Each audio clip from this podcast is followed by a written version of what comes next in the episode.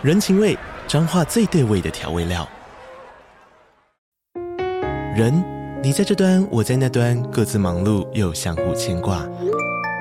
情，街角的吵杂声传递温暖与思念。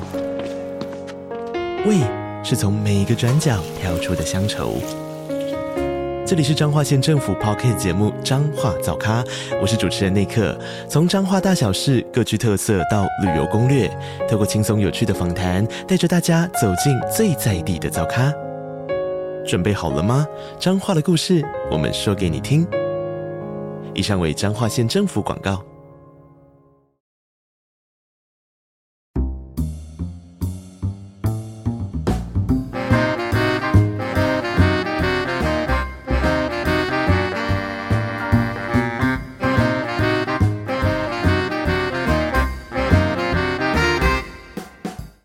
各位听众朋友，大家好，欢迎来到好久不见的 Podcast 频道，我是小哥。哦，这一集上面时间是十二月十三号，如果没有任何意外的话，我应该已经平安的到家了。其实为了迎接接下来我们家要有的新生命，我应该要在这几天的时间，就在船上最后这几天多录几集。但是人永远都有一大堆的但是跟可是，所以我一直拖到今天才终于补录十二月十三号就要上片的集数啊。而至于今天是几号呢？我就不公布今天是几号，我只跟大家讲了多急迫，急迫到有一大堆我原。本为了什么总统大选啊，原本为了什么萨卡都啊，为了蓝白和写的所有的素材全部没办法用，为什么？因为已经决定好过两个礼拜了。其实，在这两个礼拜的时间，我也是看了一大堆的 YouTuber 对于现场直播影片的反应啊，还有卡提诺红新闻做的懒人包啊，所以即使离台湾很远的我，一样也都知道说究竟发生了什么事情。当然，目前为止大家看起来就这场闹剧终于停下来了嘛，但其实整体的局势也算是还不太明朗，但总。归而言，应该是国民党各党基本盘都会回归了。讲白一点，所有的动植物在死亡之前，绝对都会先经历很长的一段死亡征兆，生病啊，没办法正常进食啊，老化啊，或者是其他所有诸如此类的现象。除非说是发生意外，不然你要讲说我们国家会因为什么被谁治理了四年之后就会灭亡，我觉得太夸张。哎，这指的是总统大选的部分，但是不表示我不关心立法委员的选举。对我来说，我仍然觉得说你还是必须要去。选一个相对而言价值观跟你比较接近的政党，那因为本人我的价值观其实相对于大部分人来说是很混乱的，所以我可能真的选不出一个整体的是非价值判断跟我完全符合的政党。我再加上说小朋友即将要出生了，所以我最好的理由事实上是我必须要留在中部照顾小孩，所以我很有可能没有办法回家投票。不表态也是表态的一部分。我觉得大家必须要慢慢的去认知到这件事情，并不是说所有的选举你都非得投票不可。当然你可以发挥你的热情去投票给你觉得很支持的人，我觉得都是非常好的面向，但是也不代表说我不去投票你就可以追我，我觉得这个有点太过了。好，今天这节开头来跟大家聊聊，我可能真的从来没有花时间跟大家聊聊的音乐。好，其实我原本真的是一个各式各样串流平台的使用者，Spotify、KKBox、YouTube Music 我都有在用。但是后来因为装了 YouTube Premium 之后，我决心要把所有的串流整合到一个平台底下，不然真的是每个月支出太多在这些串流上面啊。真正有在使用的就那一个而已。所以我后来想想算了，我用最多、用最凶的是 YouTube Premium。所以虽然说 KKBox 跟 Spotify 的音乐搜寻真真的比较吸引人，但我还是乖乖的回归使用 YouTube Music。也因为这样子的关系，我必须要重新整理我的歌单、我的播放清单跟所有我在听的音乐。认真讲起来，我 KBox 用超级久，应该是从我高中一度用到出社会之后，到前两年一直都还有在用 KBox 等于我是 KKBOX 长达十几年的老用户。因为这样子的关系，我里面的歌单真的是可以讲说各个时期都有。你可以从各个时期不同的歌单听得出来，这个人的品味有大量的改变。我可能有一段时间比较喜。欢轻音乐啊，快节奏啊，有一段时间喜欢动漫歌啊，有一段时间喜欢流行歌，一段时间喜欢韩国女团，一段时间喜欢这个类型那个类型。但是如果把下载清单直接做一个综合播放的话，干，这就是一串大杂烩，完全归类不出我到底喜欢听什么样的音乐。但是因为随着年纪的增长，其实有很多歌慢慢的也会觉得啊，就是没有在听了，也不是它不好，就是突然间认为说我好像有其他更值得追求的音乐可以去欣赏。也因为这样子的关系，所以我重新整理了我又 YouTube Music 里面的音乐。最近在我的脑海里面一直不停的出现两个流派的音乐，一个流派就是那种非常现代后摇嘻哈风格的音乐，比如说我周围的朋友都会觉得很适合在我车上，很适合我的 style 放的音乐，就是草屯吉娜的《救人哦救人哦》这首歌。这首歌如果你在听它的时候，你会觉得说，干这么强的音乐怎么我会喜欢？但你可以去搭配它的 MV 再来听这一首歌，你就觉得非常的厉害。厉害的地方在哪？在于草屯他们有一个非常好的朋友，也是嘻哈歌手，叫武木。武木真他妈的会演戏。我记得武木之前在《笑脸的安娜》的周年纪念里面，有很多饶舌歌手都有出相关的歌曲。潮州土狗的版本里面有让武木客串演出一个吸毒的家伙。哇，武木在那个 MV 里面的演技，那个加酒的感觉，那个配小的感觉，那个眼神直接很涣散，很巴干诺诺的感觉。在看完那个 MV 同时，真的会有一种感觉是，这家伙应该真的有在碰这些东西吧？他怎么可以诠释的这么到位？相对于武木演的这个角色的怒目三分，你去看刘德华早年有一部电影叫《门徒》，里面那些家伙演的那个毒贩，敢跟武木比，真的是不知道在演三小。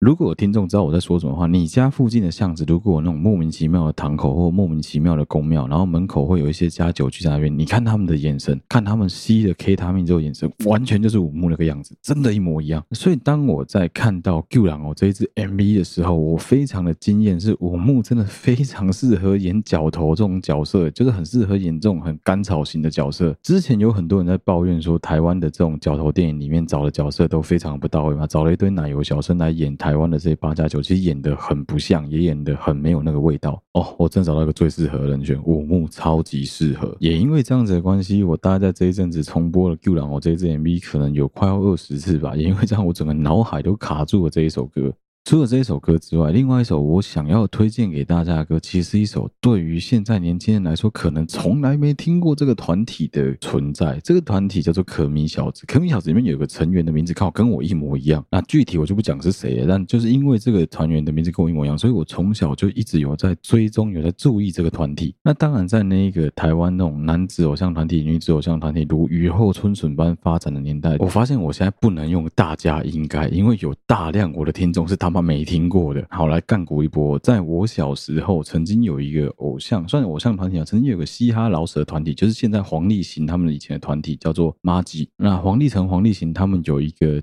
表亲叫做周立明。周立明这个小鬼在当年的外号叫做麻吉弟弟。麻吉弟曾经唱过一首歌叫做《电动王》，《电动王》里面的有一段歌词就把整个当时台湾的男团全部唱出来，但没有唱到我要讲的这个团体。他唱了 Tension F 四 B A D 五五六六 Energy。的确，他讲出来的这些男子团体在当年都各占据一个山头，真的是各占一个山头。那我要讲的这个，算是在中间突然间横空出世啊，也没有到很红啊，后来又突然间修起来的团体，就是可米小子。而且后来事后才知道说，哦，原来郭世伦当年原本也要加入可米小子，但是好像是因为某一些外形啊、形象上不符合，所以没有加入。我觉得也还好，他没加入。整个可米小子经过了这么多年之后，目前真的只剩下王传一一个人还在演艺圈闯荡，剩下所有人几乎都放弃演艺事业或者是离世了啊。其中一个放弃演艺事业的人其实非常厉害，就是现在某一间连锁饮料品牌的老板。好，回过头来讲，我要讲的第二首歌，第二首歌其实是他们的第一张专辑里面的主打歌，叫做《求爱复刻版》。哎，我还有印象是第二主打歌，因为第一主打歌是一首快歌，那个快歌真的是现在听起来已经不尴尬了，当年听会很尴尬，然后现在听一点都不尴尬，因为以前的所有偶像像团体都。要那样，你就觉得哈，真的还好了。反正以前就是只能这个风格，不然还想怎么样？但他们的这个第二主打歌，我一直都觉得他歌词写的非常好，就是在讲求爱复刻版，就在讲说，哎，一个男生在追求女生的过程当中，其实是应该要回归到最当初你追求他的那个淳朴跟真诚。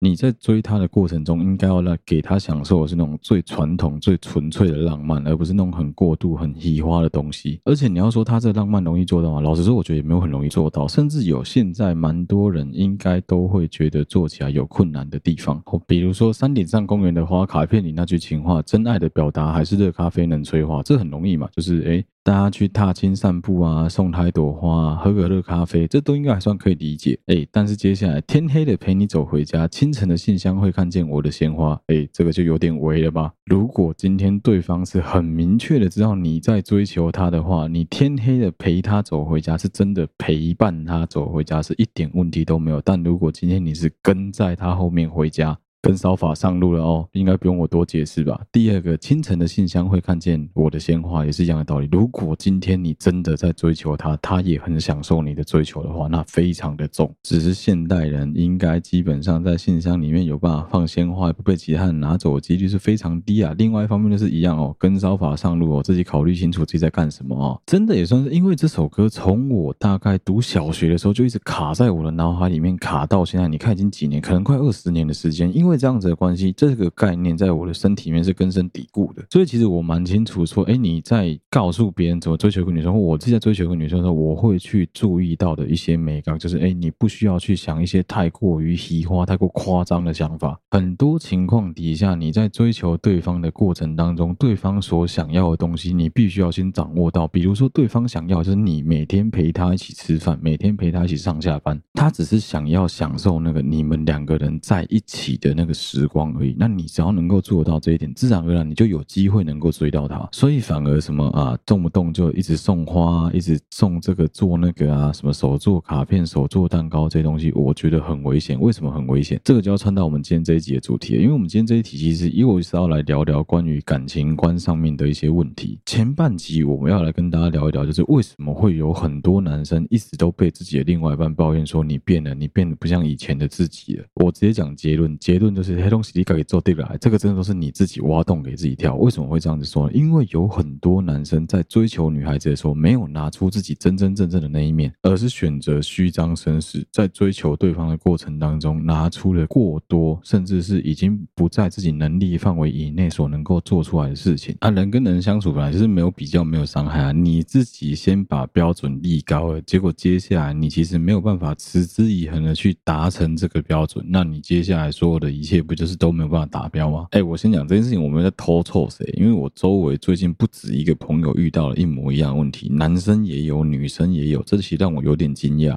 突然间有女生在群组里面抱怨说什么，她觉得她男朋友变了，觉得她男朋友不像以前一样喜欢她。也有男生跑来跟我们讲说，他觉得很困扰，女朋友突然间陷入了那种忧郁、抑郁的情绪当中，好像她怎么做怎么错。我上坡这种问题一样啦。交往的够久，大家都成年人了。第一个问题先问说，你们两个多久没尬了？如果说答案是超过三个月以上的话，那我只能说你们两个这段感情可能真的是摇摇欲坠啊。好，开头我们先来讨论第一种类型，男生在交往之前跟交往追求的过程当中很常犯的错误。承诺常常很像蝴蝶，努力的飞盘旋，然后不见。我相信大家应该都懂这个道理吧？在很多情况下，你给的过度承诺通常都会沦为屁。有蛮多人会在交往之前给出了很多非常过分的承诺，签订了大量的不平等条约。等你签完了之后，再来靠北说什么啊？我当初为什么要答应你做这件事情啊？我现在就不想啊！啊，我举个例子好了，以温馨接送这件事情来说，有很多男生在追求对方的时候，敢天天去人家办公室楼下等，天天去人家办公室楼下接送，结果追到手了之后嘞，哦，很冷哎，你自己搭公车好不好？哦，很热哎，你不会自己搭公车哦。哦，怎么样啊？你不会自己搭公车哦？你不会自己搭公车哦？干，每次都是一样的话，你不会自己搭公车哦？你不要说女生自己讲，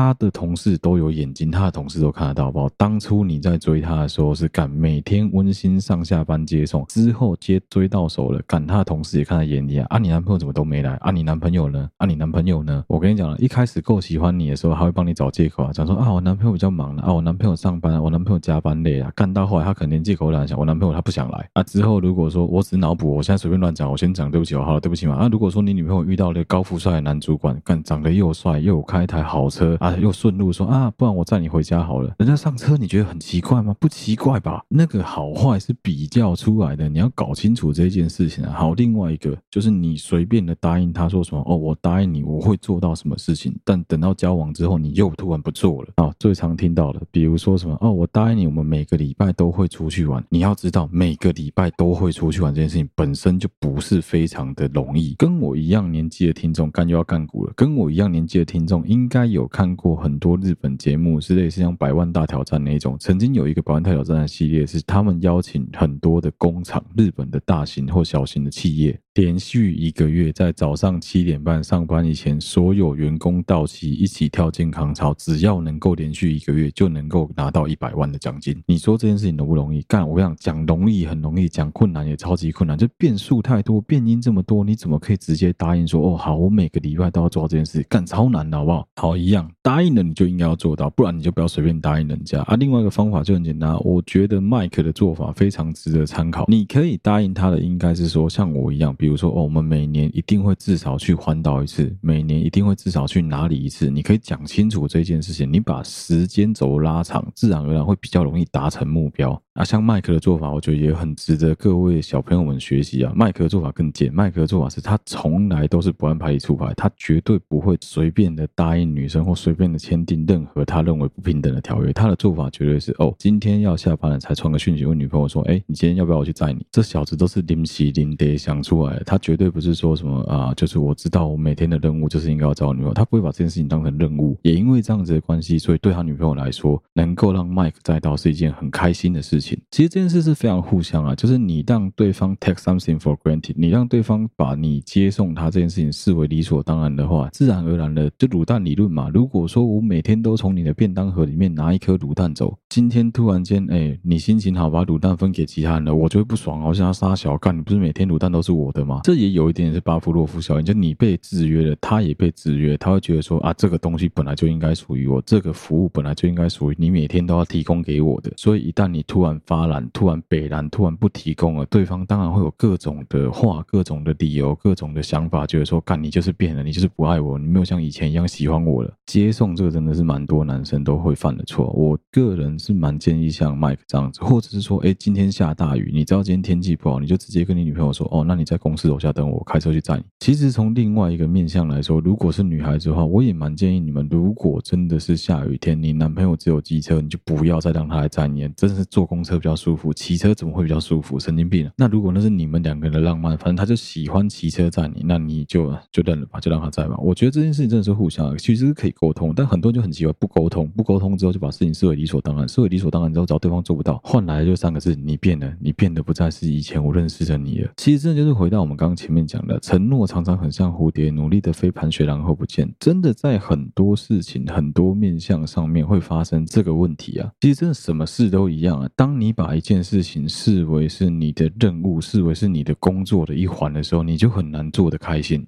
当你把那个应该要是浪漫的事情变成是在应付了事，变成是在交差，变成是哦，就是我应该要做的，就我每天都得做这件事情，那真的很难浪漫的起来。我相信大家应该都能够有这个深刻的体悟，男生也是，女生应该也是啊。但是在感情当中，本来就只是在比说谁付出的多，谁付出的少啊，这也没有什么好去计较的。你越计较，看那个计较不完啊。情感面的部分，其实还有蛮多层面可以做讨论的。有时候我觉得最大的问题是心态啊，因为当双双方开始同居，当双方开始生活在一起的时候，就我们以前其实有讲过了嘛，你们两个人在生活上会有很多需要磨合的地方。这样哦，在磨合的过程当中，如果有什么事情是你早就知道你很有可能会做不到，请你不要随便答应他说你会做得到。你可以跟他说我试试看，这教各位话术哦，就不要随便的答应说什么好我会做到，我一定做到，不要在那边一定。你可以讲说也许应该可能好像，但不要一定。就是像工作一样，工作上我最害怕别人跟我讲说没问题没问题，只要没问题，通常都会有问题。真的明哲保身啊，你给予自己一点空间嘛，一点转圜的余地嘛，就跟他讲说好，我可以试试看，我可。可能可以试试看，也许我们可以朝这个方向试试看。最怕就是那个花里胡哨啊！如果说你不行呢？你不行是不是就会被对方讲说啊？你不是答应我可以的，你怎么做不到？I try, but I can't。跟 I promise, but I can't，这是两件事啊！我答应了你一些事情，但我做不到；跟我努力的试过了，但我做不到，这两件事情有强度上的差别吧？那我相信聪明如各位听众应该也都知道，说怎么样的说法，怎么样的做法会比较的能够保护自己啊。好，除了情感面之外，第二个部分是比较现实层面的，这也是我们周围我真的很常碰到有人会有这个问题，也就是所谓的打肿脸充胖子，跟做了很多不符合你身份地位的追求。我先道歉啊，我先讲清楚，好。了，对不起嘛，我先道歉。我现在讲的这个东西，其实都非常的个人主观的概念，我觉得不是能够一概而论的，只是说以经验谈而言，我得到的结论是这样子。我相信这个经验是没有办法适用于所有的大众身上的，而是说，哎，刚好我周围的朋友有这样子的一个情况，所以你可以听听看，当做是一个解方，说不定是死马当活马医，有个机会嘛，就听听看。当两个人的感情触礁的时候，你就应该要先去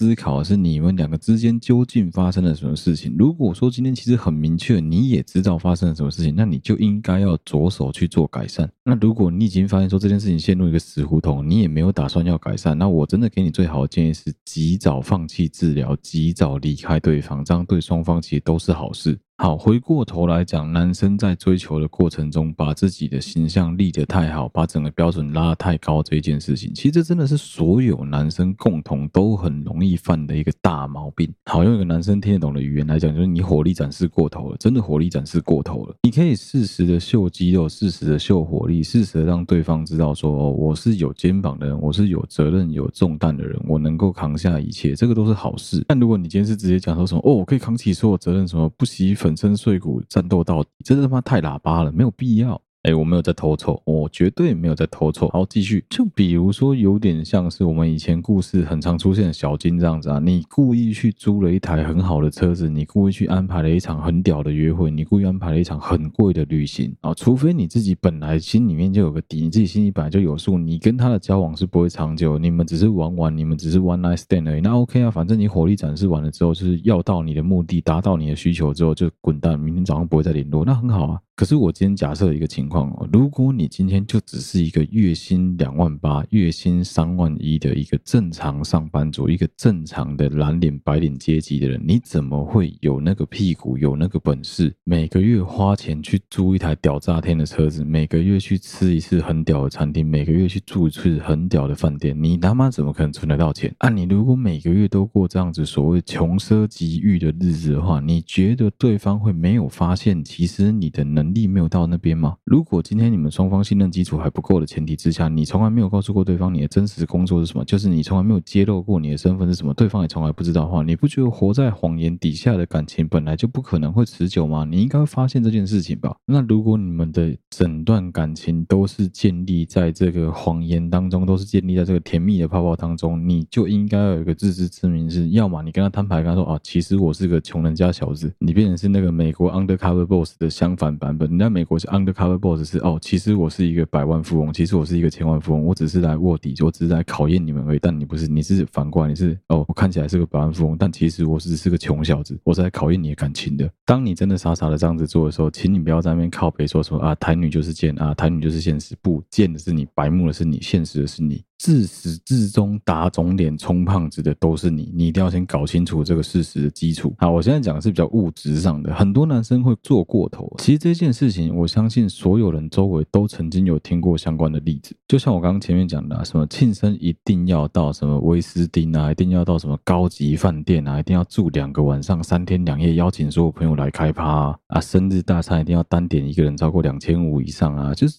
做这种基本上连我这一个层级的人。都会觉得说你在冲杀小的消费方式跟消费形态。老实讲，我觉得非常的危险，真的很危险啊！靠，你仔细想想看，你等于是你去庆一次生，要花的是你两个礼拜的薪水，就为了庆一个晚上的生呢？你是不是疯掉了？当然，这个世界上，尤其是感情这件事情，是不能用 CP 值来做衡量，也不应该去讲说什么谁在这段感情当中付出比较多。但是以物质上非常现实的物理上面的层面来看，你就是个阿呆，就是个智障。有些人会讲说什么啊，我女朋友也很现实啊啊。要不是因为我做到这个程度，你觉得他会跟我交往吗？啊靠背什么锅配什么盖啊！你当初如果说你长得够帅，你够有才华，你够有谈吐，你够有魅力，说不定他根本就不在意你有钱还是没有钱啊！但问题是你打从一开始给人家的形象就是你就是一个有钱公子哥，你就是一个能够带他吃喝玩乐的人，谁不喜欢这种朋友？我靠！我今天如果能够有朋友跟我讲说，走，我带你们去南极看极光，我包一条游艇带你们去干，我一定跟着他去啊！我一定喊他一声爸，喊他一声爹啊！为什么不喊？妈的喊！喊个爹喊个爸就可以带我去玩呢。今天的情况是你自己打从一开始就把自己武装成完全另外一副德性，那根本就不是你应该有的样子，也不是你的生活阶级所应该展现出来的样貌。但你故意展现给别人看，别人误会了，那是你活该。其实换句话说，这就是一个供需理论的问题啊！你自己个人的选择，你提供了这样子的条件出来之后，再来靠背说什么对方很势利，什么只爱你的钱不爱你的人，这个真的就多了啦。再很多情况下，对方可能只是觉得说，哦，那这样子很好啊，因为他想要的物质生活条件你给得起。你说这件事情会不会成为一个你们两个人未来共组爱的小窝，或者说你们两个未来共结连理的一个加分题？我跟你讲，绝对有可能会。讲一个最现实的嘛，今天谁不希望自己的老爸是霸道总裁的传说？谁不希望自己的老爸没人赚钱比我多？大家都希望啊，所以理所当然，你也会希望你的另外一半能够有对等的条件啊，甚至他的生活条件够宽裕，宽裕到能够外溢到能照顾到你，或他身边周围所有的朋友，谁不希望这样？大家都希望啊。那就像我们前面讲的嘛，如果说今天突然间过了一个月、两个月之后，他去你家拜访的时候，突然间发现，干你家就是家徒四壁，只有一个窗户，啥小都没有，你整天在那边炫耀那些什么手表啊、名车啊、什么戴森吸尘机啊、吸尘器，全部都在行路上而已。要我说，你觉得这个不是诈骗，什么才是诈骗？就很简单的一个道理，这完全就是在诈骗啊！你从头到尾都没有要拿出你自己真实的一面来跟人家交往。要我讲的话啦，有一个情况是，有一些男生他可能天生头顶的毛发比较少，所以他必须。要戴着假发，或者说他有任何外貌上的劣势，所以他必须要用任何的方式来掩盖。我都觉得这一些掩盖、这一些遮掩，都好过你骗人家说你他妈超级有钱。回到我们这一集的原点，在讨论的就是你变了，你变得不再像是你以前那个样子了。其实这件事情在往下讨论，还有另外一个层面的东西可以聊，就是如何保持你的生活状态能够持之以恒。你说很难吗？其实老实讲也没有很难啊。我们哪个人不是这样子上学了十几年，然后一路到出社会之后，谁不是这样？大家都这样过来的。你既然可以持续接近六年、七年、十二年。时间每天早上六点半七点就起床，要你每天下班的时候花点时间陪你的另外一半一起吃个饭，一起聊聊天，一起讲讲话，真的有这么难吗？我觉得其实好像也没有到这么困难。我觉得根本的问题还是你愿不愿意用心去经营你们两个的关系，还有你愿不愿意花时间去跟对方沟通，去理解对方究竟想要的什么，还有你需要的是什么，这是可以沟通的。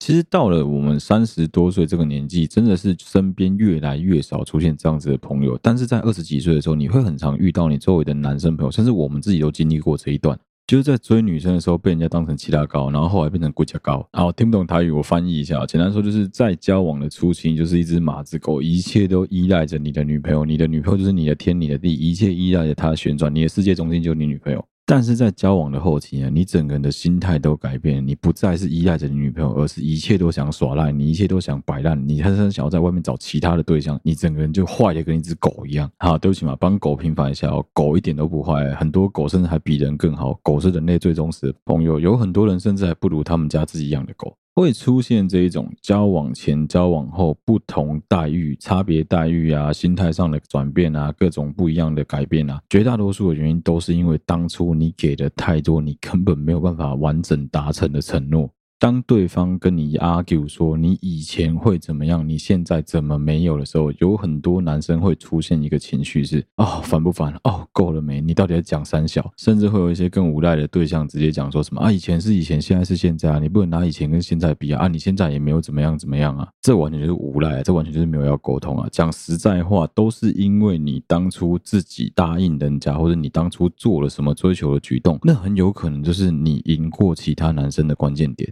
你可能是诸多追求他的男孩子里面唯一一个愿意真的花时间停下来听听看他的需求的，在当时啊，在当时啊，现在肯定是没有了。或是说，你可能是唯一一个会在周末花时间陪他一起看场电影，陪他一起散个步，去郊外踏踏青的那一个人。那他怎么会知道那一个人跟现在那个整天拿着手机打传说、整天开电脑在打 l 的是同一个人？他怎么能够想象这件事情？很难吧？我自己一直都觉得说，你在交往的过程中，你在追求他的过程中，你还是必需要适时的让对方理解你真正的喜好是什么，你的娱乐是什么，你的兴趣是什么，不要让他一昧的以为说，哦，你就是跟其他对象都不一样，男生女生都一样，哦，你就是一个可能很喜欢看电影的文青咖，你就是一个很喜欢怎么样的咖。但有很多情况，我举个例子哈，有些人会为了要追求一个对象，或为了要让对方喜欢他，去迎合对方的兴趣。你说这件事情是坏事吗？我觉得未必，因为在很多情况下，说不定你也会因为这样子对那件事情也产生莫名其妙的兴趣跟热情，甚至你会比对方还要更坚持在这个领域发光发热，这都有可能发生。但是有一个情况是，很多人会为了要强摘某一颗果子，你要想，强摘果子一定不会甜啊，你硬要强摘那个果子，所以你去迎合他，你去讨好他，你去配合他的喜好，配合他的兴趣，你去假装你也喜欢那个东西。那你那个配合他，你觉得你能够配合多久？如果你打从心里根本就对这个东西一点兴趣都没有，不要反感哦，就只是没兴趣而已。你到最后仍然会去追求其他你真正有兴趣的东西啊！我举个例子好了，今天如果说你是一个非常对于所有的组装类的东西没有兴趣的人，你对于乐高啊、组合手作这些东西你都没有任何兴趣，但是因为你知道你喜欢的这一个对象，他对于组乐高、组模型这些东西有高度的兴趣，甚至他很想要学会这些东西，你为了追他，你为了让他看见你，所以你故意走在他前面，你去学会了说这些相关的组装啊、上色。啊，拼接啊，所有这些技巧。如果你因为这样子打从心里爱上了组模型、组乐高，爱上了上色，爱上了绘画，爱上了所有这一些新的兴趣，培养了新的技能，我觉得是很好的一件事情。但是既然你是这样子半路出家的，其实很多情况最后的结果都是你后来发现你的手挫到不行，你根本就没有办法好好用那些工具，所以到头来买了一堆模型，你连装都没办法好好装，你连拼都没办法好好拼。你为了要讨好他，所以你故意花了大钱去买完成品啊。今天的情况，如果说双方都是门外汉的情况下，可能。还有对方也不会发现，这样子有可能会平安过关。但是你要知道的是，其实你打从心里对这东西没有什么兴趣，你就只是为了迎合对方、讨好对方，所以你去买了这一堆模型啊，有的没来送他而已。要你对于你没有兴趣的东西保持持之以恒，这件事情其实非常的困难。大家都知道嘛，你对一件事情没有热情，就不肯做的久。就是工作跟兴趣跟职业做结合是完全不同的两件事，一样道理。你今天就对于摇滚乐没兴趣，你就对嘻哈饶舌没兴趣，你就是一个喜欢听轻音乐的人。但是你为了要迎合他，你天天听 EDM，天天听摇滚乐，天天听重节奏音乐。你觉得你的耳朵真的受得了吗？哦，假设你跟我一样，就是你非常的喜欢潮州土狗，你非常的喜欢九一，你非常的喜欢慢摇、重节奏的摇滚，或是说任何重节奏的嘻哈音乐、EDM 之类的这种电子音乐。结果你喜欢的这个对象，他就是喜欢听一些。很文青的歌，好，更极端。如果今天的情况是他跟你讲说，他的前男友很喜欢九一，所以他很不喜欢九一，因为这样子的关系，你真的要为了迎合他的关系，然后导致你车上完全不能放你喜欢的音乐，你觉得这样子算是好事吗？到了有一天，你们突然发现说，哎，原来其实你很喜欢这个东西，我以前怎么完全都不知道？但是真相其实是你早就喜欢，只是你憋很久，你都不敢让他知道。你觉得这是好事吗？好，来换位思考，换位思考。我们今天换另外一个角度，我们把事情放更极端一点。如果今天你知道这一个对象，你在交往中的这一个，不管是男朋友也好，女朋友也好，他有一个跟你的兴趣完全相抵触、完全相违背的一个兴趣，但他从来不敢让你知道，因为他知道让你知道你会暴走。好死不死，你们两个最近又因为其他的细故吵架，你觉得有没有可能你们就会因为他的这一个兴趣被你知道了之后，从此直接挖化到他就直接退？化到让你觉得干这个人真的不行，我不想再跟他交往，我没办法接受。好，最后十分钟，我想要用完全另外一个角度来讨论“你变了”这几个字，其实也有另外一个层面的意义。当对方开始使用“哦，你变了，你变得不再是我以前认识的那个你的这个方式来跟你沟通的时候，其实从另外一个层面而言啊，对方应该是也真的找不到跟你沟通的正确方式，他才会直接把这个他认为非常重要的点讲出来。换句话说，是一旦对方跟你说出“你变了”之类的这些任何的语汇的时候，你就应该要有一个非常大的警报大作，告诉你说你们的感情很有可能出现非常严重的状况。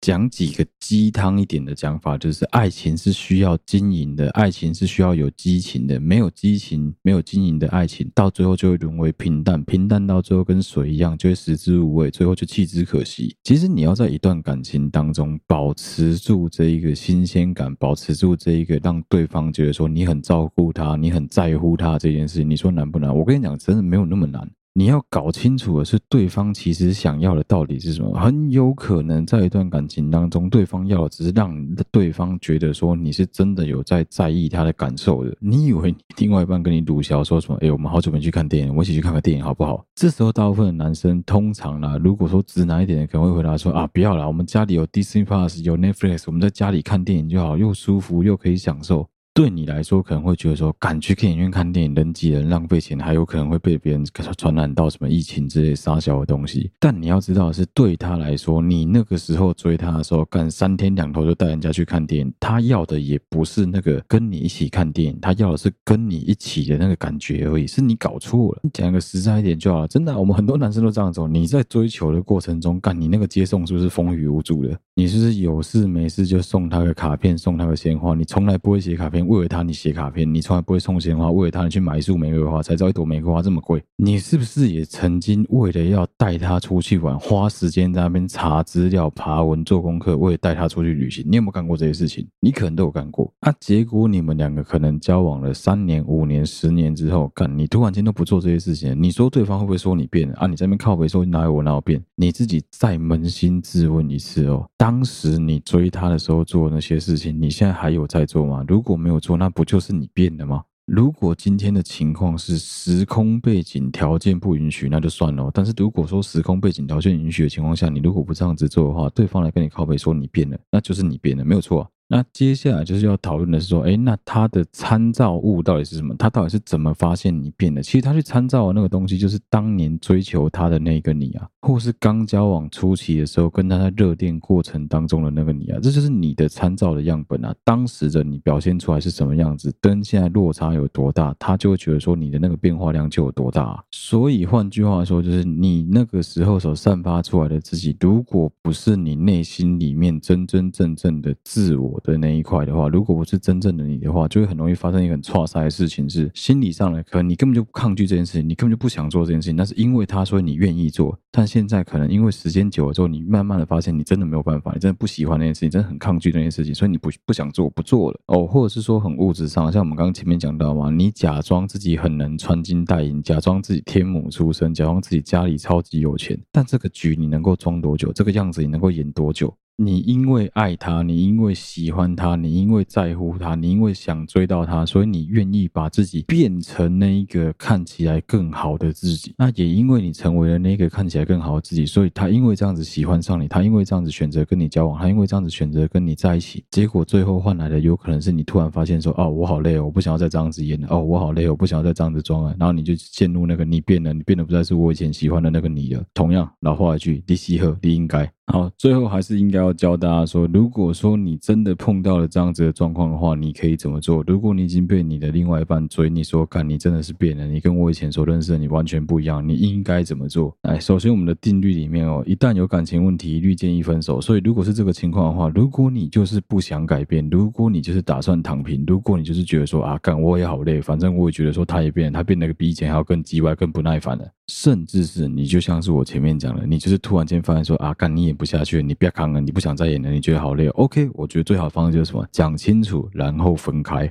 给双方一个台阶下，给彼此最好的空间，那就是换对方自由。反正你也懒得在经营这段感情，你也知道说你也累，他也累，那我觉得最好的方式就不用多讨论，直接分开，对双方都好。原因有很多嘛，有可能是你觉得说啊，他不够珍惜你，有可能是你不够珍惜他，有可能是你觉得他不值得你继续花时间这样子演，他不值得你继续花时间这样子装，那我觉得都 OK。总之就是选择离开，Don't mind one，Don't mind gone。我觉得这样子对双方也不见得是坏事，不然的话继续这样子演下去，总有一天你们还是会破局。好，这是我提供的第一个解方。第二个解方就是提供给所有你认为对方真的非常值得，你应该可以去珍惜、可以去追求、可以去呵护的所有这些男生们。哦，行了哈，突然间发现说自己应该要好好努力把对方追回来了哈。我跟你讲一个最简单的方式啊，这个时候你就应该去想一下，当年你追他的时候，你做到什么程度？不用照单全抄，不用像当年一样疯，但你至少要能够做到当年的七十五趴到八十趴。相信我，你现在一定连当年的二十趴都不到。前面一开始开头有问过嘛？你们两个多久没尬了嘛？如果你们两个真的很久没尬，请你好好的制造一点气氛之后，带他好好的享受一场开心愉悦的性爱，这样子基本上有高达六七十趴的机会是可以挽回，至少两个礼拜没问题啊。好，那假设说因为任何生理的原因，所以你现在没有办法尬的话，那无所谓，那我还有其他方式可以教你。我跟你讲一个更简单的方式，就是让他彻底看到你的改变。让他知道，其实你是很在乎他。怎么做？其实也很简单啊，你就开始重新的带他去看场电影，带他去走一走，带他去散步，不要再把时间花在你的手机上了。不要让对方觉得说你一点都不关心他，不要让对方觉得说你就是没有把他放在心上。这时候你能做什么？你要演，你要演像一点，你要演的好像你有把他放在心上啊。你说把他放在心上，还不是用嘴公公呢？用嘴公公，你还打个东一样。重点是你要做啊，你要怎么做？就是我刚刚前面讲了嘛，一个参考方向。当年你怎么追他？接下来真的不知道怎么做，很简单，你想想看，今天如果你要重新追一个妹，你会怎么做？你就怎么做。啊，你做这个过程，不要突然在一个礼拜里面把招全部出掉，因为在一个礼拜里面把所有招出掉，女生一定会觉得干你娘，你是不是做错了什么？你是不是干了什么奇怪的事情？所以你想跟老娘道歉，不要让她觉得有这个状况。你应该要知道的是，你要把对方的心重新赢回来，这件事情是必须要长期抗战的，因为对方也是会一直长时间去观察你，你一定是烂了很长一段时间，对方才会受不了跑来跟你讲。所以你如果真心的想要挽回对方的话，你的那个改变必须要是 continuous，必须要是非常持续性，而且有一段时间的。这时候可以怎么说？提供个简单的几个数据啊。第一个是你扪心自问你自己，你多久没有送他小礼物了？多久没送了？哎，我讲的这个小礼物很小，很有可能就只是随便买一束花，随便买一个卡片，随便买个可爱的小东西送他，随便在虾皮上面买一个你看到你觉得可能不是很实用的小废物，但看起来很可爱，买来送他。这种小物质上面的东西，不管怎么样，都会让对方感到愉悦，都会让对方觉得说你有在在意他。第二个是你们两个有多久没有单独的出去约会了？这边的约会包含的是两个人一起去看夜景，两个人一起去看电影，两个人一起去散步，两个人一起去郊外走走，两个人一起去做女孩子想做的所有那些行程。请你搞清楚，所有的这些行程指的是你的女朋友、你的另外一半会喜欢的行程。如果说你女朋友不喜欢跑山，你是一个山道猴子，请你不要觉得说她坐在你的背后她很开心，并没有这件事情，那只有你在爽而已。你是不是每个周末都留给朋友？你是不是每个周末都在应酬？你是不是每天下班回家的时候她都已经睡了，如果是，那你应该要尽快安排一场只有你们两个人的小旅行，就算只有两天一夜都好，就算只有一天，我觉得都没关系。你一定要想办法让他感觉到是你的心是在他身上了，你是有在用心经营这一段感情的，你是有在在意他的感受的。只要你能够做到这几点，而且持续的时间够长的话，相信我，他是一定能够发现你的改变的啦。那换句话讲，从另外一个层面来说，如果你真的愿意为这个女生做到这个程度的话，男生都很懒，哎，男生都很怕帮自己找麻烦。所以，如果说你已经能够帮你的这个女孩子做到这个程度的话，相信我，那表示你真的很喜欢这个对象。没有要你说什么每天都这样子搞，干我跟你讲，没有人有办法每天都这样子搞。我们不是尽量电池啊，每天都要到这个程度太累了。但是你至少两个礼拜、三个礼拜、一个月要有一次这样子的行程，对于双方的感情绝对是能加温的啦。如果你真的有办法做到，你每个月都有做到这些东西，你的女朋友还在跟你欢笑说你变了，那我跟你讲，变的不是你，是她，那是她要求太多了。如果到这个程度，她还在跟你给鬼两怪，那真你就应该考虑说，那是不是应该我们好像可以换一个对象了？其实双方都一样了，双方不沟通，把双方的感情、双方的付出视为理所当然，都很容易会触礁，都很容易会出事情的。所以真的啊，老话一句啊，到头来感情最重要，这就是互相沟通。你甚至可以在你已经改变了，你已经真的做了很多付出之后，你可以花点时间跟他坐下来好好聊一聊，让他知道说，其实你也知道说，你前一阵真的有点不上心，前一阵真的很坏。只要对方对你还有意思，只要对方还够喜欢你的话，相信我，这个沟通绝对是非常有效的沟通。他也会告诉你，明确点出说你到底不好在哪里，他为什么不爽，他为什么要觉得你变。那记得这时候倾听跟陪伴是最重要的哦。所以说这时候男。男生，请你用出左耳进右耳出大法，你还是必须要听住重点，但是不要把这些东西放在心上。感情的交往真的就是互相的去理解，互相的去陪伴，互相的去倾听对方的需求是什么，尽量达到对方的要求。真的就这些东西。讲起来你说难吗？没有很难。讲起来说容易吗？干也超级麻烦的。遇到一个愿意花时间、值得你付出的人，不是一件很容易的事情啊。相反的，你要能够愿意付出你的一切在一个人身上，这也不是一件很容易的事情啊。啊，反正感情是需要时间经营的，讲再多心灵鸡汤的东西都是干的。简单来讲，这个就是沟通，理性沟通，沟通，沟通再沟通啊。本来这一集的后半段是要来聊其他在感情上面跟价值观上偏差的问题，我看只能留在下一集再聊了。啊，如果你喜欢我们这一集节目的话，欢迎你到我们好对不起我 Podcast Facebook 粉丝团跟 Instagram 的粉丝团上面按赞追踪，有任何最消息在上面发布。不论你使用的是任何一个 Podcast 的平台，都欢迎你帮我们五星按赞、留言并分享给你周围所有的朋友。好对不起啊，跟睡了仍然在同步的征稿当中。如果你有任何想说、想做的、想跟我们聊一聊的，都欢迎你私讯到我们的小盒子。谢谢大家收听好对不起我的 Podcast 的频道，我是小哥，我们下期再见啦，大家拜拜。